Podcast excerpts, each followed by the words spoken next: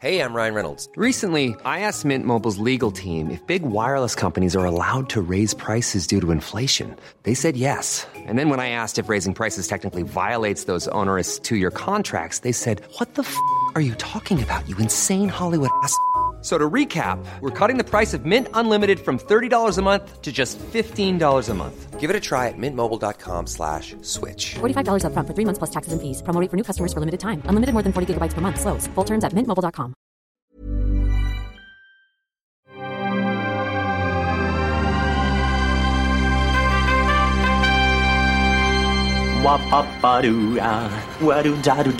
Steven, arrête s'il te plaît, j'ai jamais pu encadrer Michel Legrand. Salut c'est nos ciné, votre rendez-vous avec le cinéma qui parfois, quand la nuit tombe, que le calme se fait, que les pensées les plus intimes s'installent, se demande jusqu'où tout ça va aller, jusqu'à quelles profondeurs abyssales les grands studios nous entraîneront-ils dans, leurs- dans leur acharnement à porter sur grand écran l'intégralité du catalogue des éditeurs de comics, jusqu'aux titres les plus enfouis et les plus confidentiels. Ces inquiétudes nocturnes ne nous auront pas empêché d'aller traîner nos guêtres devant Shazam, dernier né des studios Warner dont on va causer avec un quatuor de vaillants combattants de l'ombre, Daniel Andreev, salut Daniel. Salut. Stéphane Moïsaki, salut Stéphane. Bonjour Thomas Julien Dupuis, salut Julien. Salut Thomas. David Honora, salut David. Salut Thomas. C'est nos ciné épisode 184 et c'est parti. Tu fais un amalgame entre la coquetterie et la classe. Tu es fou. Enfin, si ça te plaît. Shazam donc nous met sur les pas de Billy, incarné par Asher Angel, adolescent presque normal, si ce n'est que le simple cri de Shazam, justement, lui permet de se transformer en super-héros au pouvoir, semble-t-il, sans limite, et au passage de prendre les traits de Zachary Levi. Évidemment, vous connaissez l'histoire, grand pouvoir égale grande responsabilité et grosse baston avec un grand méchant, en l'occurrence Mark Strong, alias le docteur Thaddeus Sivana. Daily Batson, I choose you. Say my name so my powers will become yours.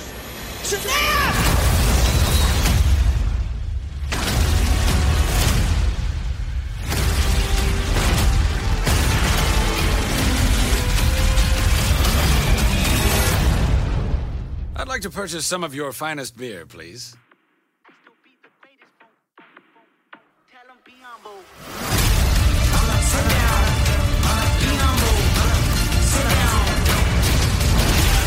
Shazam. Derrière la caméra, pour peu que ça ait une importance dans le DCverse, c'est David Sandberg, réalisateur de Dans le Noir et d'Annabelle Création. Et oui, et outre les acteurs précités, oui, ça va, chacun, tout le monde fait des erreurs. Au casting, on trouve aussi Grace Fulton, Jake Kick, Dylan Grazer et Jimon Unsnu. Votre avis sur ce Shazam, les amis Julien Dupuis, bonjour. Bonjour Julien Dupuis. Ça va Ça Alors, va, Thomas 87 signatures, euh, 82 Non, seulement non. signatures, 82 Ouais, je sais signatures pas, à l'heure où nous enregistrons cette La dernière fois que émission. j'ai regardé, on était à 1 million Ouais, 300, ouais. je sais pas, mais t'as mis un jour Il y a eu un crash rafraîchi. Voilà, Voilà. c'est ça. Le quorum n'étant toujours pas atteint euh, des 100 signatures, du coup, on, on- on va dire que c'est toi qui seuls, pour parler euh, de Shazam. Super Julien. Euh, alors, euh, écoute, je vais faire un truc qui est pas professionnel, mais je vais juste dire, j'en ai plein le dos en fait, quoi. Je, je- j'en ai marre en fait de, de- Je sais que c'est pas très constructif, c'est pas une vraie critique et tout, mais c'est le premier truc en fait qui me vient à l'esprit. J'en ai plein le dos. Dé- Déjà, j'en ai plein le dos parce qu'on on se farcit ces trucs-là et on sait que ça va pas être bien et c'est pas bien. Alors après, il faut mesurer le degré de pas bienitude, si, si j'ose dire, tu vois. Euh, où on se dit, attends, c'est c'est beaucoup plus nul ou c'est un petit peu moins nul, quoi, en fait. Alors là, c'est très très nul. Hein. Et puis, et puis j'en ai marre parce que j'ai quand même passé euh, le, ma vie de cinéphile pour l'instant à défendre, moi, ces films-là. Oui. Déjà à les espérer pour une partie du temps, puis ensuite à, à les défendre, à dire qu'il y avait des vertus là-dedans et tout. Et, et c'est désespérant, en fait, de, de continuer à se farcir des, des films pareils. Donc voilà.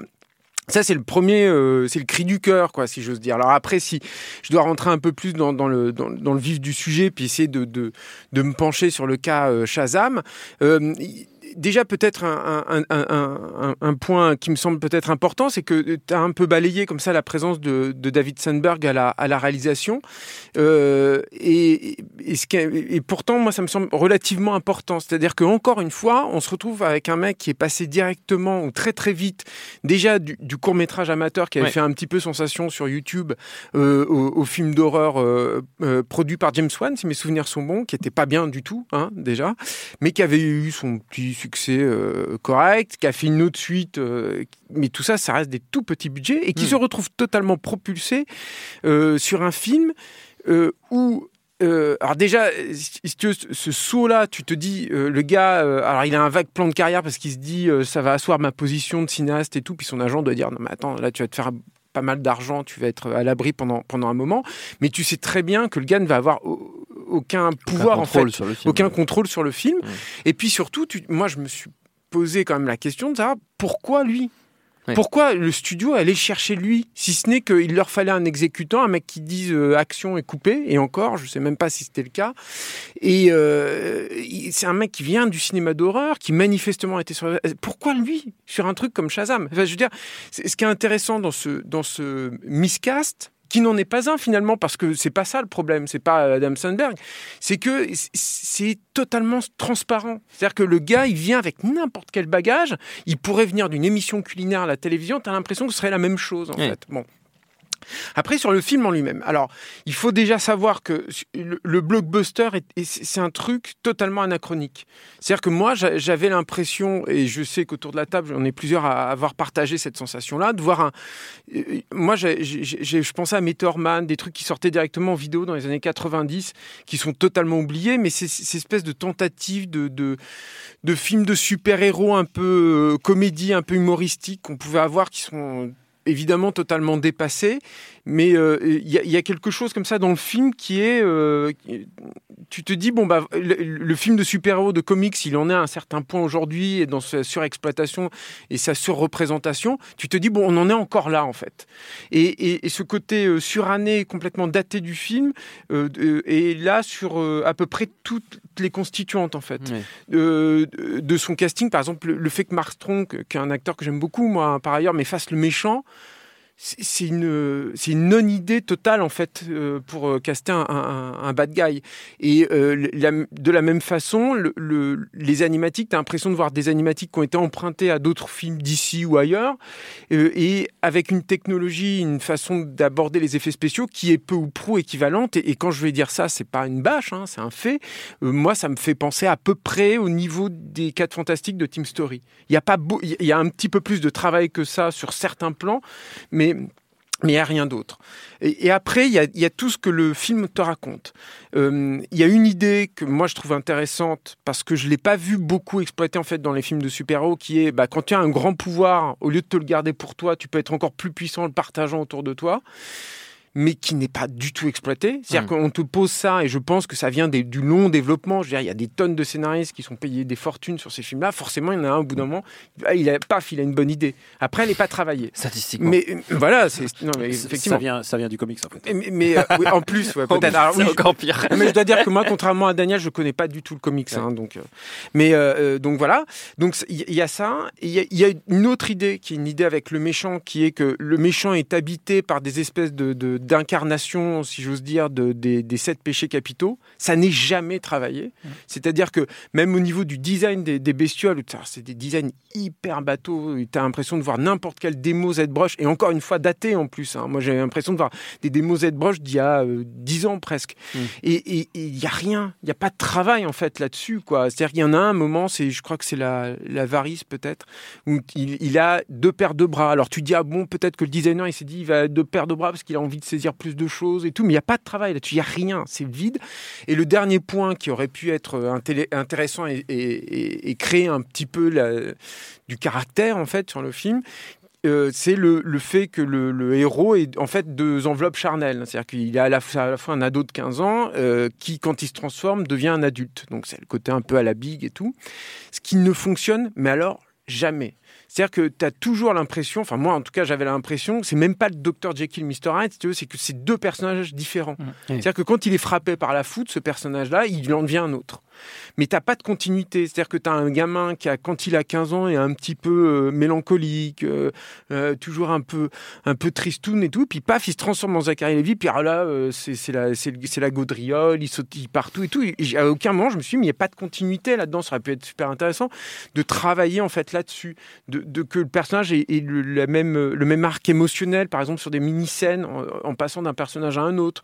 Que les deux enveloppes se, répondent, quoi, tout simplement. Ou que il, est, il a un décalage, ou, enfin voilà, mais il y a rien, il y a rien là-dedans. Donc euh, tout ça pour dire que encore une fois, et c'est ce que j'essaye de faire avec tous ces films-là, parce que sinon ça n'a pas d'intérêt de les critiquer. J'essaie de me foutre à la place, encore une fois, des, gens qui sont encore clients de ces types de, films. Je ne vois pas ce que vous pouvez y trouver. Il n'y aura pas de spectacle. Euh, Les gags, vous les avez à 10 peut-être gags près, vous les avez tous vus dans la bande-annonce. Et, euh, et- et tout ce que les- le film aurait pu apporter comme concept n'est pas, euh, n'est pas exploité. Voilà. Daniel, Alors, comment euh, passer après ça? Non, non, non, bien sûr, euh, mais euh, c'est très bien. en plus connais très bien Il y a une problématique que, Julien a vraiment bien résumée, c'est-à-dire euh, où est le cinéma. Euh, écoute, euh, on va on va se battre sur un autre tableau, je pense.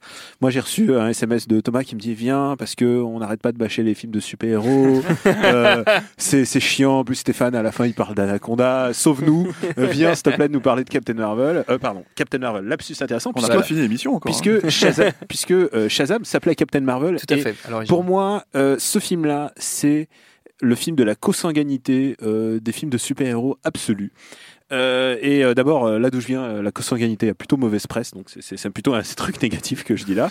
Euh, c'est que euh, C'est où, où la consanguinité en Russie, figure-toi, la Russie, figure-toi. En bonne, pr- à Non, bonne mais- presse. Non, la Ici, par contre, ça passe bien. Bien. Ça dépend. Je sais pas vous, mais moi, chez moi, non. Et, et le truc, Tu dis, tu Je dis me ça- Moi, dis je ça des- Loir-et-Cher, si tu veux. donc. Je me prononce pas pour la Bretagne. C'est une, euh, c'est une référence aux streamers euh, jeux vidéo qui font l'apologie de l'inceste. euh. Je ne sais pas. Bien vu. C'est très très deep.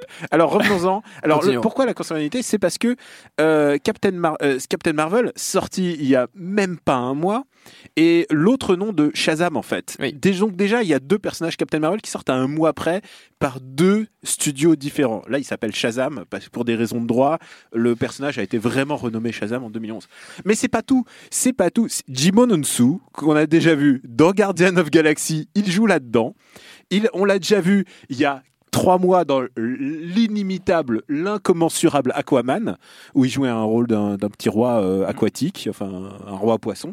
Euh, et donc ils se sont dit, putain, lui, il faut vraiment aussi le prendre dans notre écurie parce que ça va vraiment être un, un gars bien. Et Zachary Levy, il jouait le rôle de Fandral dans Thor. Et alors ils se sont dit, putain, les Warriors Free, ils étaient vraiment bien dans Thor, c'était vraiment des personnages vraiment bien traités, on va l'embaucher. Et euh, du coup, c'est le moment où ils se refilent les acteurs. Déjà, on l'avait déjà vu euh, la, génération d'avant, euh, Captain America qui, qui était avant, le Human Torch avant. Donc du coup, là, c'est vraiment c'est l'abdication totale de DC, c'est-à-dire on fait des films à vue et on va essayer de la, jouer Marvel. Alors qu'est-ce que ça veut dire, c'est la jouer Marvel? Si on, va dans le bac à jouets et on essaye de trouver le jouet le plus abandonné, celui dont plus de gens ont rien à foutre. Euh, chez, Marvel, ça s'appelle Ant-Man. Ici, euh, ça s'appelle euh, Shazam. Ils l'ont pris très très profondément. Ils se sont dit bon, écoute, on va essayer de respecter au maximum ses origines. Et alors, c'est très compliqué parce qu'en plus, c'est un, vieux héros. C'est quand même un héros qui est né dans dans les années 30-40, tu vois. Donc c'est un personnage dont les, les origines ont été réécrites 15 fois. Ils ont essayé d'en faire quelque chose de cohérent. C'est même pas si mal. Le seul problème, c'est que euh, ils se la jouent Marvel, c'est-à-dire ils font de la vanne à fond. Et alors du coup, du coup, ils se sont dit bon. Le modèle Deadpool, c'est des, des templates à chaque fois. Le modèle Deadpool, il a bien fonctionné. Donc, du coup, on va prendre le modèle Deadpool, mais on va le faire accessible pour tous les enfants.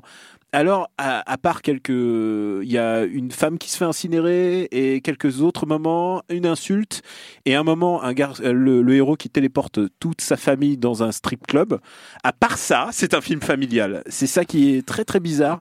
C'est qu'ils ont essayé de faire le truc le Enfin, plus. même ça, c'est traité de manière familiale. hein. Ouais, avec, Oui, euh, il tu le vois pas. les- il cache les yeux, Il cache les les yeux de la petite. euh, Ah, enfin, C'est-à-dire que c'est ça peut plus euh, ouais, qu'un Mortal Kombat, quoi. Euh, libre à toi. donc un de- film familial. un bon film familial. Non, mais vraiment, familial. Vraiment, il y, a un- il y a un vrai problème euh, dans qu'est-ce qu'il leur reste à faire et qu'est-ce qu'ils qu'est-ce qu'ils peuvent faire. La marge de manœuvre chez DC, euh, c'est ils ont- c'est un fichier Excel et ils regardent, putain, faut qu'on ait une idée avant 2000 2021 pour tel héros. Qu'est-ce qu'il nous reste dans le. Est-ce qu'on peut pas faire un spin-off de Black Manta, le méchant de Aquaman? Est-ce qu'on peut pas faire. Ils sont, ils sont, sont à ce niveau-là de. de d'écriture de c'est presque il le joue au dé en fait hein. c'est pour ça que tu disais quel réalisateur mais pff, ils s'en foutent complètement et ça se voit à l'écran c'est que c'est euh, tu viens de parler des films Marvel. Tu- je te laisse libre. Consanguinité, son-. Son Mais point précisément. Du coup, il n'y a pas de, il y a pas, il y a pas de cinoche là-dedans. Euh, les, euh, c'est un film à 100 millions, mais euh, il- c'est un film qui pourrait être fait en 20. Enfin, t'as l'impression, genre quand tu vois la grotte de Shazam, euh, elle est dégueulasse. Euh, le, le, le décor à la fin, euh, c'est, euh, c'est un parc d'attractions tout pourri. Euh, Il n'y a pas, il y a pas d'intensité. Euh, et puis, puis, et puis les, les scènes de sitcom en fait. C'est surtout ça en fait. Les scènes de sitcom de famille et tout, elles sont, c'est nul. C'est vraiment pas très, c'est vraiment pas très bien. Ça met du temps à se mettre en place. Ça dure deux heures pour raconter ce que tout ça. Euh, tu disais que Shazam est un personnage mineur. Euh, le film le traite comme ça. Ouais, il- en fait, c'est même carrément ça. C'est en fait, c'est-à-dire le, le choix de Zachary Levy pour moi et de le faire jouer de cette manière-là. Et moi, je le trouve euh, horrible. hein, euh, le, le- le personnage, le traitement, l'acteur, euh, c'est c'est une manière de dire, on, en fait, c'est désuet, donc on va le traiter de manière désuète. Euh, voilà. Alors que, alors que, euh, je pense que potentiellement, tu peux faire autre chose. Alors, à la base, il me semble que c'était The Rock qui était censé interpréter Non, non, le il, personnage. non, il devait faire Black Adam, le méchant. Ouais, mais il s'est posé des questions sur les deux trucs, tu vois. Donc Mm. le, le problème, c'est que pour moi, un personnage comme The Rock, ça, ça faisait, enfin, un acteur comme The Rock, ça faisait plus sens en fait, parce que déjà dans la transformation, t'avais un vrai euh, plus euh, à gagner, quoi. Et Ouais. euh, On est passé de The avait- Rock à Gérard Vives, quoi. Ah. C'est ça, le... c'est ça la je sais catastrophe. même pas si ça s'est entendu. Il y a eu un chien, un aboiement de chien, je crois, mais c'était, c'était étrange. C'était- Bref, reprenons. Ouais. Et, euh, et en fait, c'est, euh, avoir, un, avoir un, un, ré- enfin, un acteur comme The Rock en fait à la place de Zachary Levi, ça faisait plus sens. Un parce que déjà c'est un meilleur acteur, c'est-à-dire que c'est quelqu'un qui sait jouer la comédie, c'est quelqu'un qui sait jouer avec euh, le côté bizarre et euh, de, de son corps, enfin tu vois, de, de sur le côté euh, bigger than life de son corps. Et, euh, et voilà. Sauf que bon bah comme le, me le pointait Julien euh, du doigt, il l'a fait récemment avec Jumanji, donc en fait forcément euh, jouer un, un, un ado dans le corps d'un adulte, il l'a dé- il l'a déjà fait. Moi, j'aime pas du tout Jumanji, mais c'est c'est- lui, il a bien fait son rôle, donc ça va quoi. Après, le, le, le, ouais, le souci du film en soi, bah, c'est que, euh, c'est que effectivement, comme l'a dit Julien, euh, c'est, t'as l'impression vraiment de regarder un truc complètement euh, anachronique pour moi. Hein. Euh, si ce n'est que t'as des effets spéciaux numériques, c'est vraiment coincé entre The Mask, euh, Spawn, Le Fantôme du Bengale. C'est vraiment le film qu'ils ont oublié de sortir à cette époque-là, j'ai l'impression quoi. Et, euh, et, euh, et voilà. Et après, bah, dans, dans les référencements euh, de super-héros, enfin là où tu te rends compte qu'ils savent vraiment pas quoi faire, c'est moi, c'est l'apparition finale de, de, de Superman. Ah, attends, quoi. tu veux spoiler alors Ah bah, Ah, on s'en spoil, on spoil, on Voilà. Non mais ce qui est génial parce que donc ils font apparaître Superman avec le costume du Superman, euh, enfin du Man of Steel quoi, de actuel. Euh, sauf qu'en fait on monte pas sa gueule parce qu'ils ont viré Henry Cavill. Ils ont viré Henry Cavill. Donc j'imagine trop la scène. C'est putain bon alors attends merde, il y a quelqu'un qui appelle euh, Henry Cavill Ça pour le faire sent, venir. Je fais, mais non, sent on, on l'a viré. Bah, Vas-y, euh, Bob ça. appelle-le quand même et tout. Non non, je l'appelle pas moi. tu vois. Et donc en fait le mec il, Vas-y, José, toi t'es grand, mais le costume. et, du coup, et du coup, il apparaît, et du coup, il apparaît comme ça, et tu te dis, mais c'est, quoi, c'est, quoi ce non-événement, puisqu'on l'a déjà vu trois fois dans trois films différents, enfin deux ou trois, je sais plus combien il y en a eu, avec, euh, avec, euh, avec lui, trois. Euh, c'est quoi l'événement, en fait, de faire apparaître ce perso à la fin, même ne serait-ce que pour, euh, pour donner une, je sais pas, une carotte, en fait, qu'on a déjà vu dans d'autres films, quoi. Mais c'est Donc- marrant parce que ce, ce DC univers, c'est c'est pitoyable. Ça me fait penser à ça. Personne n'en parlait pour l'instant. C'est vrai qu'il y a, y a ce truc-là avec, euh, avec euh, Superman qui est le plus voyant, quoi. Mais même tout ce qu'ils patarang, voilà, euh, tout ce qu'ils essayent de faire avec le reste, c'est petit. C'est des petits Ouais, puis- trucs. C'est les, pas. pla- les placements de merchandising, c'est-à-dire Ouais. qu'à un moment les mecs ils sont en train de se battre dans une dans une dans un magasin de jouets, ce n'est que des jouets euh, D'ici, quoi. Donc en fait il en prend un Batman, il le balance sur la gueule de l'autre, euh, tu vois. Euh, et et, et, et c'est vrai que nous on l'a vu dans une salle où il y avait beaucoup beaucoup beaucoup de fans apparemment qui donc en fait étaient morts de rire à, à, à chaque euh, à chaque moment a- comme ça en fait à a chaque référence. sur Marvel à un moment. Voilà, c'est Une ça- sur Marvel. Ouais. Mais elle est vraiment, vraiment cachée. ouais. Ah vas-y. Non, non, non, je- j'espère. Ah bah non, bah, Je me refuse. spoil pas nous on l'a vu. Je refuse de spoiler. Non, mais en plus, et en plus ça, ça confine à l'autodénigrement et ça va jusqu'à la, la- la dernière scène euh, post-générique qui se fout plus ou moins de la gueule d'Aquaman, euh, le film qui est sorti il y a six mois. Trois mois, trois mois. Trois mois, ouais, c'est un truc. euh, C'est des comédies, donc ils s'en foutent. Ouais, C'est dommage parce qu'Aquaman est un authentique classique du cinéma maintenant. On peut Bah, le dire, on peut le dire, on peut le dire, on peut le dire. Surtout David depuis l'émission. On vous, renvoie depuis l'émission. de fort Euh, mémoire. non, bah, moi, moi je, je partage euh, la lassitude euh, un peu de, de tout le monde et celle dont, dont parlait Julien au début. C'est, c'est, euh, à quoi bon Après Aquaman, Et- à quoi bon Aquaman, à quoi bon Et euh, non, mais alors il y, a- il y a vraiment plein. un- moi, je trouve effectivement qu'un des pires trucs, c'est euh, c'est que dans ce type de film qui est une comédie, euh, ça repose essentiellement euh, sur euh, sur l'acteur principal. Et en fait, euh, euh, Stéphane euh, évoquait The Mask. Peut-être que ça, j'en garde un trop bon souvenir par rapport à ce qui est vraiment Par le rapport film à l'âge que tu- avec mais, tu l'as- euh, tu l'as vu. mais voilà, au moins, au moins Jim Carrey. Alors, le, le problème d'ailleurs dans The Mask, on en, on en parlait, c'est que tu vois pas tant que ça le, le boulot de Jim Carrey parce que euh, bah, quand il met le masque, il, ça hein. crée un autre personnage avec, euh, avec pas mal d'effets spéciaux. Voilà. Euh, et, et en fait, là, enfin, je, je, je trouve l'acteur mais vraiment ca- catastrophique et il, il a, il a d'une part un, enfin, très très peu de charisme et pas du tout intéressant. Et en plus, ben, comme disait Julien, le, le- le problème c'est que ça ne crée absolument rien euh, dans le, le rapport euh, qu'il a euh, avec, avec l'ado qui, qui, qui tient le même rôle. C'est-à-dire que on n'est ni euh, dans quelque chose euh, comme Big, auquel il y a une référence directe d'ailleurs dans, dans, le film, où, c'est un ado dans le corps d'un adulte, parce que euh, quand, il est, quand il devient adulte, il se comporte comme adulte, même il a un, un champ culturel qui est différent du personnage de l'ado. C'est-à-dire à un moment, il va se lancer dans un monologue euh, sur les sept péchés capitaux où tu te dis c'est impossible que le, le- le personnage ado qui nous a été présenté euh, tienne ce discours-là. quoi. Et, y a- et alors par moment, il y a des bribes de trucs où il se met à danser euh, comme dans Fortnite ou à faire des trucs comme ça où tu dis bon ok mais, mais tout ça est complètement incohérent et tu passes d'une scène à l'autre en, en te demandant mais c'est quoi les règles du personnage etc. Et il n'y a pas non plus le côté euh, euh, comment dire, lutte euh, du, du- du personnage de l'ado avec euh, ce qu'il devient quand il se transforme, ça non plus, ça, ça fonctionne pas. Bah, à plus forte raison parce qu'il y, a ce- y a ce traitement en fait des, des gamins. C'est-à-dire qu'il y a un truc, moi, moi, il y a une idée que je trouvais intéressante, c'est que c'est des enfants de la DAS en gros, Ouais. euh, les, Ouais. les, les gamins. Et donc Qui le sont dans la maison principal- du bonheur un peu. euh, Ouais, bon voilà, ça. mais c'est ça le problème, c'est que justement tout ça, c'est pas du tout traité à la mesure. euh, Ça se voudrait un petit peu euh, entre guillemets réaliste. Je, je dis bien entre guillemets, hein, Mm. euh, parce qu'en fait, on va traiter de, de quelque chose d'un peu, d'un peu, euh, enfin, ouais, qui existe dans, dans notre monde, quoi.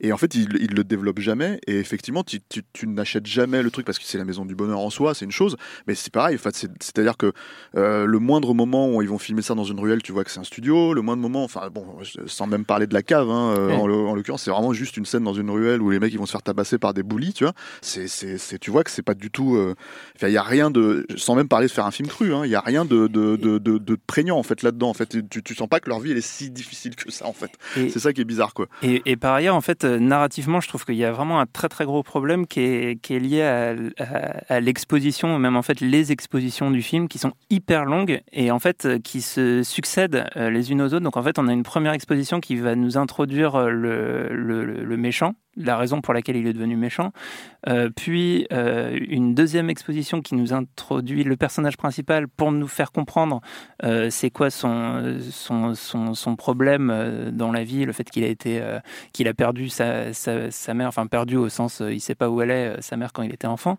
Puis un truc qui va nous amener à comment il se retrouve dans cette maison d'accueil. Et, euh, et en Présenter ces persos-là. et en fait, tout, tout ça, toutes ces présentations, toutes ces introductions, elles, euh, elles repoussent énormément ce qui est le cœur du film. Et, et quand tu as pitché le, le film, euh, Thomas, au, au début, tu dis, bah voilà, c'est l'histoire d'un d'un ado qui, en disant Shazam, se Mm. transforme en super-héros. Mais ce, ce, ce, ce film-là, il commence au bout de 25 minutes. Quoi. Ouais. Oh là, t'es gentil. Et encore même Ouais, plus 40, peut-être. Et, et, et- Ça, ça dure deux heures et quart, il faut le dire aussi. hein. Ouais, voilà, donc tu as une notion du temps com- complètement dilatée.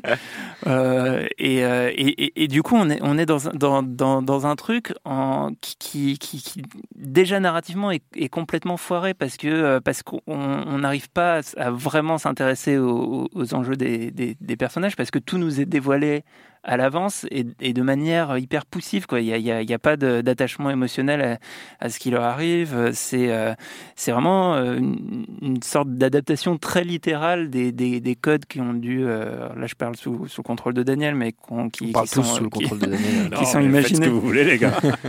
qui sont imaginés par le par, par le biopic et par le qu'est-ce que je raconte par le qui sont imaginés dans le comics. Et euh, et, euh, et voilà donc on est on est dans un truc euh, voilà c'est limite une, une présentation PowerPoint euh, hyper littérale hyper chronologique de c'est quoi ce film quoi Mais je pense que ça vient aussi du, du développement du film. C'est-à-dire qu'on on parlait de ces enfants abandonnés, etc. Moi, j'ai eu l'impression, euh, et, et ça participe en fait au délitement du film et puis euh, à, à son manque de personnalité. J'ai quand même eu l'impression, en, en- en y réfléchissant et aussi en vous entendant tous, qu'on est face à un film qui a dû connaître un développement euh, chaotique et, ouais. euh, et, euh, avec diverses euh, directions.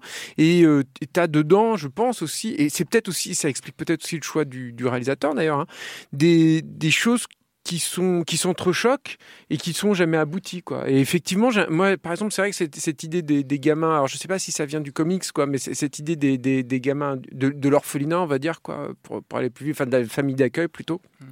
J'ai j'ai l'impression que c'était une idée peut-être qui avait plus d'importance, qui, avait- qui était plus là, qui Ouais. lançait plus une thématique. Parce que c'est pareil, que le gamin il soit dans une famille d'accueil ou qu'il soit chez ses parents, ça n'a finalement pas grand intérêt. Il y a, il y a euh, pas. c'est la famille, Julien. C'est, c'est- mais non, justement. Enfin, bah, tu si, vois, parce que le méchant, il a, il a perdu sa famille. aussi. Sa donc, famille, euh, donc euh, voilà, c'est, c'est- je je pense aussi que ce problème de développe, enfin, de- d'exposition euh, laborieuse vient aussi de ça, quoi. Voilà. Et, et- et puis, euh, Daniel, il y a aussi un gros, enfin, un gros problème, tu l'as souligné, Julien, c'est euh, pour faire un bon film de super-héros. Euh, je sais, je sais pas ce que ce que vous avez pensé. Moi, je suis plutôt, j'ai bien aimé Infinity War parce qu'il y avait un méchant en fait. Et quand tu as un méchant et tu comprends son mobile et tu comprends pourquoi il fait ça, c'est beaucoup, tu, tu comprends mieux et tu, tu, tu arrives à t'impliquer dans l'histoire. Et là, euh, Mark Strong, que j'adore, vraiment j'adore ce comédien, j'ai toujours un plaisir fou de le voir. Tu, tu sens qu'il a cachetonné quoi. Il a, il a quelques scènes euh, vraiment diluées, euh, diluées au début. Ensuite, euh, ensuite c'est une baston à la Superman. Il, ils lui ont donné les mêmes pouvoirs, donc t'as pas d'implication, t'as pas le sentiment de, de quel est leur rapport à leur, à leur, à leur, à leur physique, à leur, à Ah leur- bah, de toute façon, le, le- tous Ouais. les jeux de pouvoir, et c'est pareil. En fait, la façon dont ils découvrent les pouvoirs, alors tu sais, ils font, ils les checkent en fait Ouais. dans, dans le film. Alors bon, toi, t'as l'invisibilité, non, t'as le, Mm. t'as le, le super vitesse, etc., etc. Ça, c'est des trucs en fait qui, qui, qui- qui sont jamais. Tu sais pas comment ils les maîtrisent, tu sais pas comment ils les récupèrent. C'est, c'est. euh, ils les utilisent pas. voilà, ils les utilisent carrément pas. Et en fait, t'as carrément dans la conception même, moi j'ai j'ai l'impression qu'ils ont carrément pris des animatiques de Man of Steel. C'est-à-dire qu'en fait, euh, il y a ce moment où, euh, où il envoie un pain, en- ils sont en train de survoler la ville, ils s'envoient un pain et le, le perso euh, part dans une espèce de ligne de fuite. Je dis, mais c'est un, plan qui était dans Man of Steel il y a 5 ans, 6 ans, là. Donc, euh, t'as vraiment l'impression qu'ils ont repris le truc parce qu'ils se sont dit, bon, ben, on n'a pas d'idée. Donc, on va reprendre ce, qu'il a été, ce qui a été fait à l'époque, quoi. Et, en ça, c'est là où le film est extrêmement pauvre, en fait, euh, même pour un film de super-héros, quoi. Pour terminer, chers amis, on va faire comme toujours un petit tour de recommandations. On peut rester dans le monde merveilleux des films de super-héros, mais pas du tout, euh, pas du tout obligé. Daniel, tiens, garde la- tu gardes la main. Vous gardez la Euh, main. bah écoute, euh, moi ce que je propose toujours, c'est de retourner au matériel d'origine. Oui. Euh, et le problème, c'est que Shazam, c'est quand même, enfin Shazam ou Captain Marvel, c'est euh, un personnage quand même très composite, euh, qui a eu énormément de périodes différentes. C'est un personnage qui n'appartenait pas à DC, il faut le savoir, à l'époque, et qui ensuite a été racheté par DC. Et ensuite, il a mis pas mal de temps avant de revenir dans le monde DC. Ensuite, il a été rebooté un bon nombre de fois. Donc c'est un personnage qui est dur à, à suivre. Euh, les reboots actuels, euh, ils ont leur petit charme, surtout qu'il y a un tigre. Toute la vanne du tigre qu'on voit dans le film euh, avec la peluche, en fait, c'est une référence à- au Shazam actuel, puisqu'il y a un tigre dans la Shazam Family. Et j'aurais adoré voir un tigre. Je, je trouve qu'on voit pas assez de tigres Au cinéma. au cinéma et surtout au cinéma de super-héros. Alors, quelle est, la version, quelle est la version de Shazam ou de Captain Marvel que je conseillerais? Je trouve que justement, Captain Marvel, c'est un. je- je- je persiste à utiliser Captain Marvel parce que j'ai toujours appelé Captain Marvel. Mais donc Shazam. T'embrouilles tout le monde. là. Ouais, mais je suis, dé- On comprend. je suis C'est désolé. le bordel. Je suis désolé. C'est le bordel. Ils ont le même blaze. Bon, Shazam, le truc qui est, qui est intéressant, c'est que bah, il a le même pouvoir de Superman, mais Superman incarne vraiment DC. Donc du coup, euh, ce qui est intéressant, c'est d'utiliser euh, Shazam comme un contrepoids de Superman. Ouais. Et donc, quand il est méchant, il est plus intéressant en fait. Et euh, il y a un comics où il est de notoriété euh, qu'il est, il est méchant parce qu'il est hypnotisé, il est sous le contrôle de Lex Luthor. C'est un comics qui s'appelle Kingdom Come, euh, écrit par Mark Wade et dessiné par Alex Ross, qui est une euh, uchronie euh, post-apocalyptique sur Superman qui a renoncé. Alors, j'aime pas les comics où Superman part du principe que Superman renonce et abdique, mais voilà, c'est c'est le, c'est le point de départ. Et, euh, C'est très spécifique. Hein. Ouais, je suis désolé, hein, je, suis comme ça. je- Mais, euh, mais par contre, Sh- Shazam, donc Superman, il fonctionne un peu bizarre, mais pas- et donc il revient, il va revenir. Mais Shazam est contrôlé par le méchant et du coup, il devient une arme Oui. terrifiante et euh, où son pouvoir de balancer la foudre en disant son, son nom euh, devient un peu assez euh, devient vraiment le climax de la BD. C'est magnifiquement peint par Alex Ross, puisque Alex Ross il peint ses bandes Oui. dessinées. Euh, c'est assez beau, c'est métaphorique. Euh, il met en scène son propre père dans le rôle euh, du, du narrateur en fait. Euh, qui rend, euh, enfin vraiment, c'est c'est c'est un comics de très très grande qualité. Si vous voulez un truc facile d'accès, euh, Kingdom Come donc de Mark Wade et d'Alex Ross. C'était sorti en, en recueil chez Urban Comics il y, a, Ouais. il y a quelques années, une très jolie édition. Julien? J'aurais aimé penser à cette reco, euh, effectivement. Ah. Désolé, je prends, je prends les. je- Non, non, la non, facilité pour moi, c'est de prendre les bouquins.